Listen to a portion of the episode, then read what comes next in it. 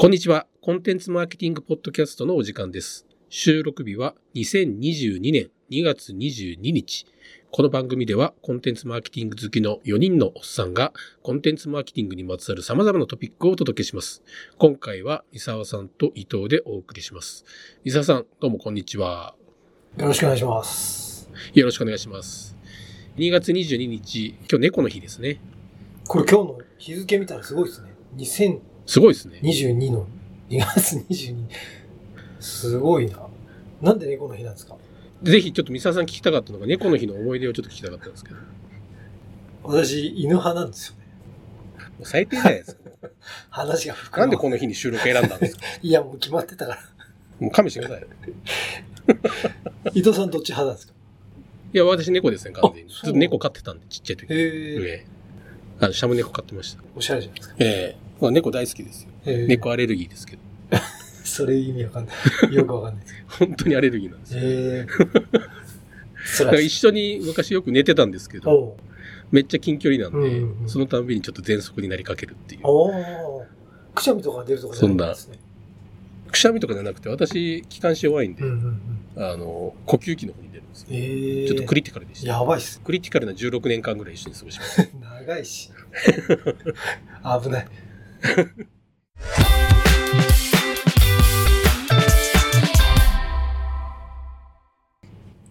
日のトークテーマに移りましょう。トークテーマは、春めくに学ぶ顧客理解のための仕組みと価値の多様化ということで、えー三沢さん、こちらに関してサマリーのご紹介をお願いします。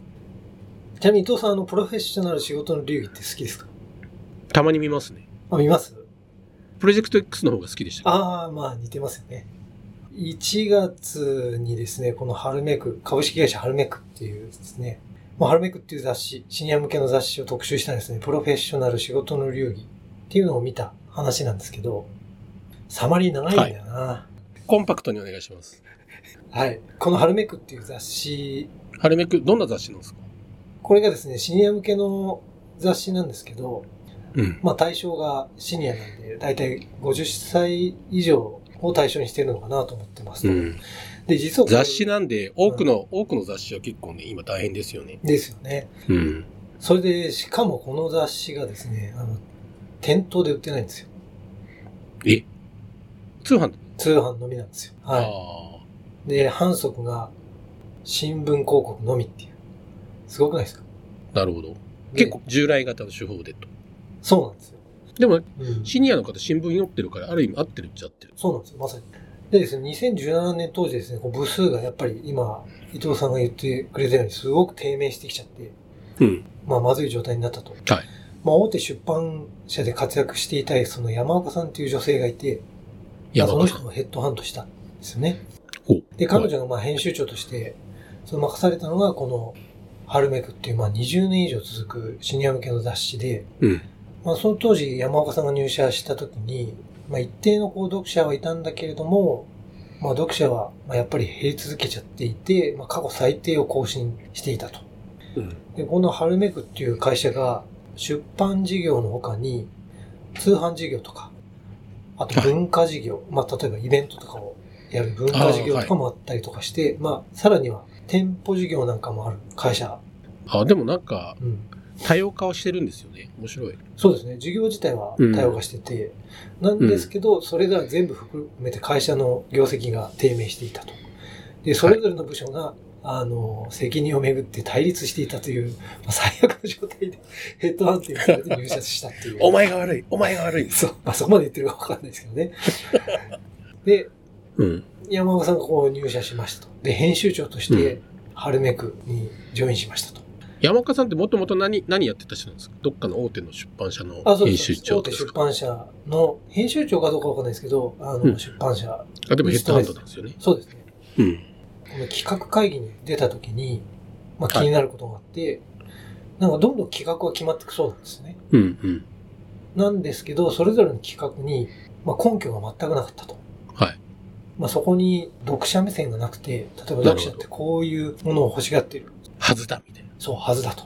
そこで、彼女は、読者って本当は何を考えているのだろうかと疑問に思ったそうですと。で彼女が入って、まず何をしたかというと、その企画の決め方を変えましたと。はい。まあ思い込みでなくて、まあちゃんとリサーチをもとに企画を立てるということにこう変えたそうなんですね。で、具体的にはその読者、まあ800人に対して調査をして、まあその次に読者以外の200名にも調査をして、これ定量ですか？定量のサンプルがそのぐらいってことですか？で、最後に定性的なうん、あの、対面のインタビューを行って、で、それらをひっくるめて関心が高かったものをすぐに企画に反映するということをやり始めたと。はい。これがすごく、すごいなと思ったのは、まあ一般的な雑誌っていうのは3ヶ月で制作するそうなんですけど、なんとこのハルメイクはですね、6ヶ月間かけて一つの好きに出す雑誌を作り込んでいくと。なるほど。まあまあ費用かかりますよね。かかると思います。で、その半分が調査で、その半分が取材執筆。まあ、この3ヶ月3ヶ月で作り込んでいく。で、まあ、ある事件がありましたと。はい。まだ紹介続くんですけど、美容に関するコン調査パクトにまとめてくださいよ。まあまあ、たまにこういう時もいいじゃないですか。で、はい。美容に関する調査をすると、まあ、シワやシミより髪の毛の悩みが断然多いことが、まあ、分かったそうなんですね。なるほど。この山岡さんが、あ毎年シワやシミの特集を組んでるけど、髪に関する悩みを特集した方がいいんじゃないかというふうに企画を立てたんだけれども、編集部員から反対が出たと。え？そなんで？調査結果そうなのに。そんなのはうちがやることじゃない。髪の毛は人生の一大事ではないと、まあ、反論が出たそうなんですね。で、山これ岡さんも議論がありますね。これ髪の毛人生の一大事じゃないですか。そうなんですよ。で、山岡さんもやっぱ入社したてで、まあ、自分がその経験してない年代をターゲットにした雑誌じゃないですか。うん。会社もこう傾いてるから、うん。押し通すのがちょっと怖かったと。会社を潰してしまうかもしれないと思ったんですけど、まあやっぱたった一つの頼りっていうのが何だったと思いますか？もうここに書いてますけど。そうなんです。読者の声だったらそうなんですね。なるほど。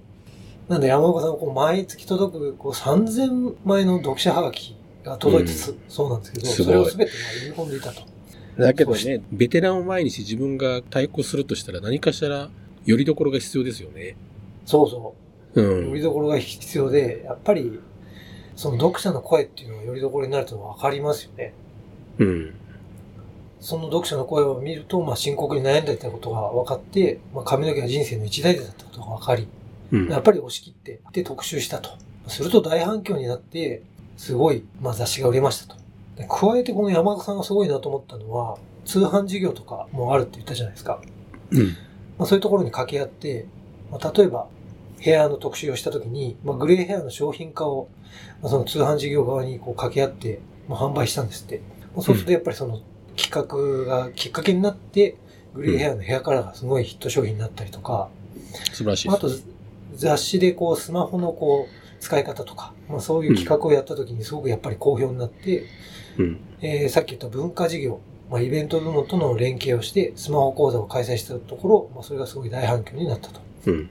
こうやってあの、読者起点で対立していたこう事業間の壁っていうのを取り払うことによって、えー連携して業績回復につなげたっていうところが、うん。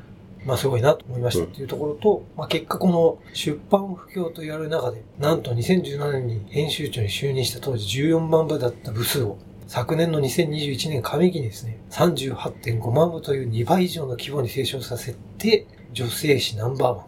あと全雑誌の中でも2位に引き上げたというのが特集を組んでて、まあ私感動したということを今日話したいなと思った次第です。なるほど。長い。もう、全部、全部喋りましたね。喋る。書いてたメモ。そうそうそうこっからサマライズしてくれるのかなと思って全部喋りましたね。いいですけど、あーはい。伊沢さんの感動し、感動ポイント、はい。30秒にまとめていただけますか？はい。ポイントは3つあるかなと思ってますと。うん。まず、徹底した顧客の理解。この重要性ですと。今までこの山岡さんが入社する前は、まあ思い込みで企画をどんどん決めていた。まあ、そういうのもあって、どんどん部数が、まあ、低迷していたっていうのがあるかなと思いますと。なんで、この思い込みを捨てて、読者と、まあ、読者だけじゃなくて、こう、市場の調査っていうのをファクトにして企画を立てる、したことが一つ。で、二つ目が、平凡じゃなくて過去最高を目指す。で、これ実は、さっきのサマリーの中で共有しなかったんですけど、テレビの中で山岡さんが言ってたのは、書店で売ってないから、購入してくれる人はおそらく信じて買ってくれてると。新聞の広告を見て。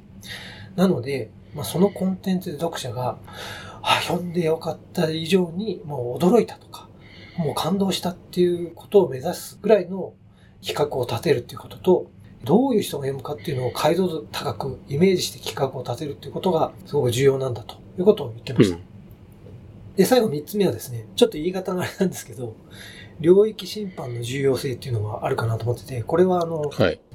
ちょっと俯瞰的な視点に立つと、まあ、会社全体がもうすでにこう右肩下がりなんで、会社全体の視点に立った時に好評を得た企画っていうのを他の部門と連携していった方がいいじゃないですか。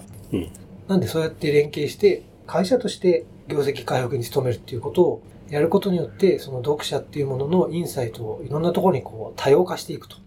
がポイントかなと思いました。はい。もう全部読んだじゃないですか。はい、読みました。全部読んだじゃないですか。伊藤さんこれ聞いてどうですか？いや、面白面白かったですよ。面白かったっていうの、なんか、うん。やっぱりメディアビジネスってすごく、どういう観点で見た場合に、うん。一つは、手順前後っていう言葉あるかと思うんですけど、まあ、この雑誌自身もすごくいい時っていうのあったと思うんですけど、うん。レベニューのソースの多様化っていうところだけすごく図られてる。雑誌そのものを通販事業とかイベント事業とかっていう部分な多様化そのものを図ってるけども、じゃあそこの多様化されたレベニューソースが生きるためのそもそものオーディエンスのところっていうのが下手っていっちゃってたっていうところで、あーそのレバレッジ効かせるにしても、やっぱりそのコアの部分が下手ってしまってた、すごく大きな課題があって、うん。で、オーディエンスビジネスっていう、まあ、コンテンツマーケティングにおける、いわゆるコンテンツマーケティングをビジネスモデルとして考えた場合の、うん一番アセット、コアになる部分っていうのが、そのオーディエンス理解って言って、オーディエンスっていうところになるはずなんだけども、うん。そこがどれだけこう豊かであるかどうか。っていうのが、何においてもやはり厳選になるっていうことなんだろうなと。うんあとやっぱ、り、中途で入ってきて、まあ、ヘッドハントされたりとか、そういうので入ってくる場合って、やっぱり成果出すの結構難しいですよね。いやーそう思います。でもあの、周り言ってみたら敵みたい敵ばっかりっていうそう、か、ね。今の状態っていうのを Z するというか、やっぱりそういう、それぞれ問題意識を持ってるにしても、うん、これまで変化できなかったわけですから、うん、そういったところに対してはやっぱり戦っていくのっていうのは大変ですよね。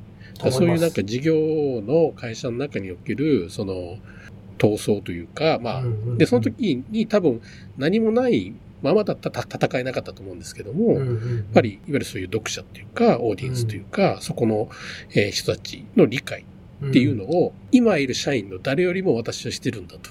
あの、信念が持てるレベルまで、うん。まあ短期間のうちに進化をされたというか、うん。なんかそういったところとかっていうのが、えーまあ素晴らしいところですね。あとまあそういう突破力とかそういったところも当然いろいろあるとは思うんですけども、で、その後はそれで反応がしっかり見えたことによって、うん。会社の中が一つになったというあーまさにそうでところっすね。ていう意味では、その会社自身のやはりポテンシャルというか、あなんですか文化というかですね、そういった土壌もやっぱりそもそもあって、で、そこが非常に良かったところなのかなというふうに聞いてて思いました。あ、いや、そうですね。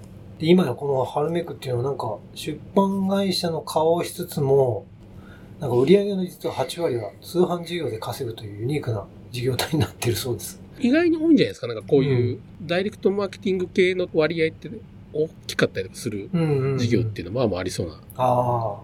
うん、でもそこがちゃんとドライブしてるの素晴らしいですよ。いや、素晴らしいですよね。だから、うん確かにメディア事業で人をこう集客して、まあさっきオーディエンスを作って、で、そのお客さんが求める、やっぱそこからインサイトを得て、単純な雑誌の企画だけじゃなくて、こう商品とか、まあ新たなイベント、サービスみたいな、そういうところにこう、うん。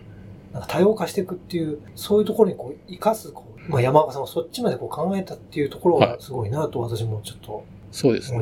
何でもかんでもインターネットビジネスがいい、データが取りやすいから、うんぬんかんぬんっていう中でいくと、今はね、インターネットビジネスの方だって、うん。プライバシー周りとかで、うんあの、過渡期を迎えてる中で、うん方法論の古い新しいはあんま関係なくて、そね。それに対してどうアプローチするか、そういう調査とか、うんそういうところを丁寧にやるとかっていうところでも、やっぱり十分こう、バリューを出すところにうまく活用すればつながると。いや、確かに。逆になんかデータたくさん一見持ってるように思えるけども、うんあんまり活用できてないインターネットビジネスよりかは、うんよっぽどなんか素晴らしい展開をされてるんじゃないかなっていうふうに聞いてて思いましたね。いや、本当ですね。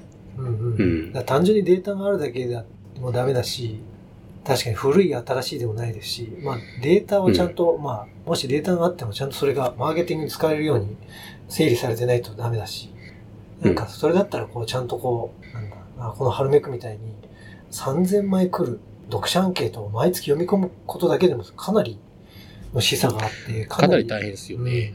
うん。でもなんかそれが、編集長の方はう、ん。そこに最大限力をうんうんうん。注ぐというか、自分の時間の使い方として。あ例えば、組織だったあ。ら、うん。組織でマネージャーでやったりとか、トップだったりとかしたら、うんまあ何よりもやっぱり採用のところに自分の時間を例えば割く。自分のこう時間の割き方みたいなところとかっていうのは、うんうんうんやっぱりなんかポジションによってやっぱり随分違うんだろうと思うんですけども、それが山岡さんの場合はこう読者の声の理解、完全理解みたいなところうんうんうん。なのかな。まあ、それはそれで正しい時間の使い方なのではなかろうかっていうなんか思いましたね。確かに。